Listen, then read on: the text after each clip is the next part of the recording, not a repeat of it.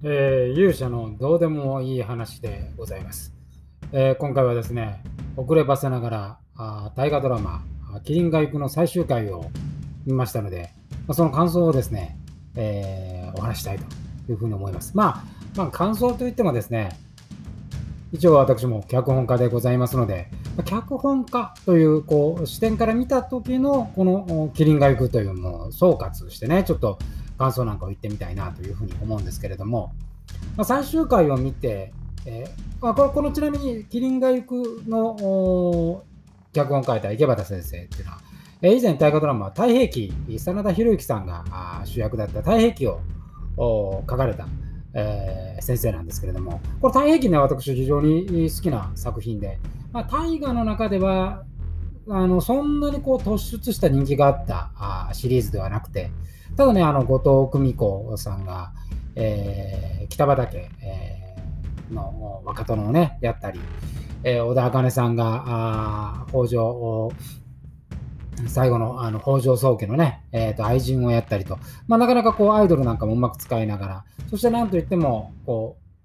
今回、そのキリンが行くでも出ましたけど、架空の人物とですね、えー、主人公をうまくこう交えながら、あファンタジーなあ作りをすると。太平記はただまあ、そうは言いながらも、こう、なんですかね、あの、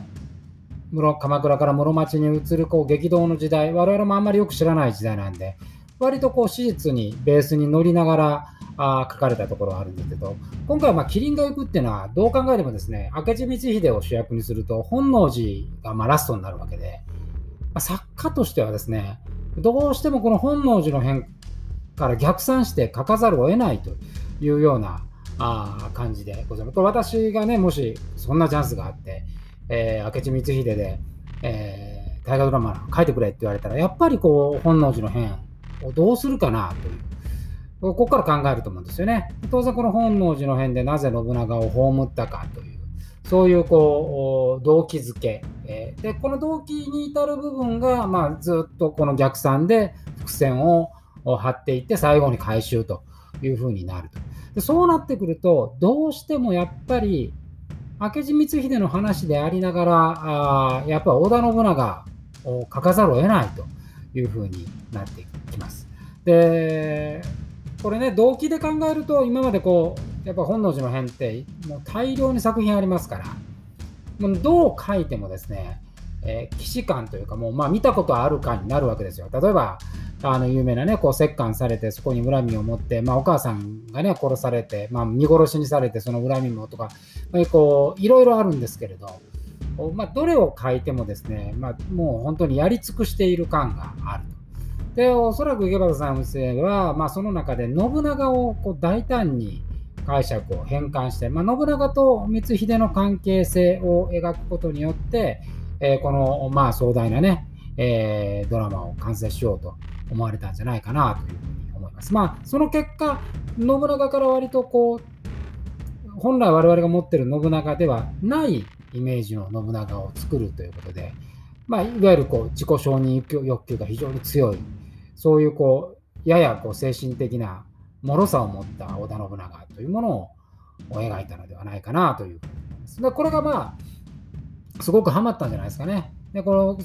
その信長というシーンができることによって、え主役である光秀の逆算が立ちやすくなって、まあ、物語があすごくドラマチックに、まあ、ある意味、これもね、私がこう見て思うのは、もう、ある意味の BL ですよ。ボーイズラブの世界を書いたようなもんで、えー、まあね、女性のファンに非常に受けが良かったっていうのも、なんとなくこう、そういうこう、不女子的なね、匂いも醸し出していたのではないかとえー、思ったりする次第でございます。で、まあ、歴史というこう、ね、歴史としてこれが本当かっていう話で言われると、まあ、やっぱ無理がね、相当無理のある解釈ですし、えー、これが本当の話かって言われると、まあ、それはまあ違いますよとこうなるんですけど、まあ、あくまでもドラマですからね、そのドラマとして見たときには、あそういうこう割り切りをして、えー、楽しむという意味では非常に優れた作品ではなかったのかというふうに思います。でこれおそらく池端先生もこのそういうこう信長と光秀の関係をああいうふうに書くとですねまあ、至るところにそのこう事実との齟齬はでき出てくるわけですよ。まあ、そういう齟齬はもう完全無視して、割り切ってやっぱり今回は書かれた。太平記の時は、その、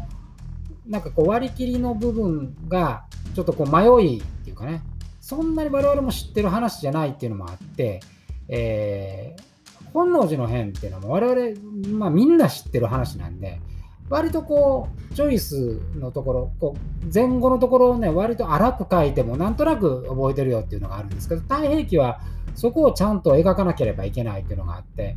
ちょっとこのファンタジーと、今回、キリンが行くと比べるとですね、ややまあ史実寄りに作られていて、まあ、そこがちょっと冗長な部分にはなったのかなというふうにも思いますけれども、今回はもうパスンとこう、そこを割り切って書かれていた。まあ、この辺りはね、あの私大好きなジェームス・ミキさんなんかとちょっと全然違う。ジェームス・ミキさんはどちらかというと、その逆算で書かずにですね、積み上げで書くと。物語の1話、2話、3話、4話で、その進行方向に向かって書いていく作家さんなんですけど、今回はまあ池端先生は、まあ、本能寺の変を頂点にしながらま逆算してまあ、どちらの、ね、書き方も、あのそれは正しい書き方ですし、まあ、その光秀を主人公に書くとなれば、やっぱりその本能寺の変から逆算して書くだろうなというふうに思ったので、非常にね、最終回、えー、興味深く見れました。でそういう意味ではね、このもう今週始まってましたけども、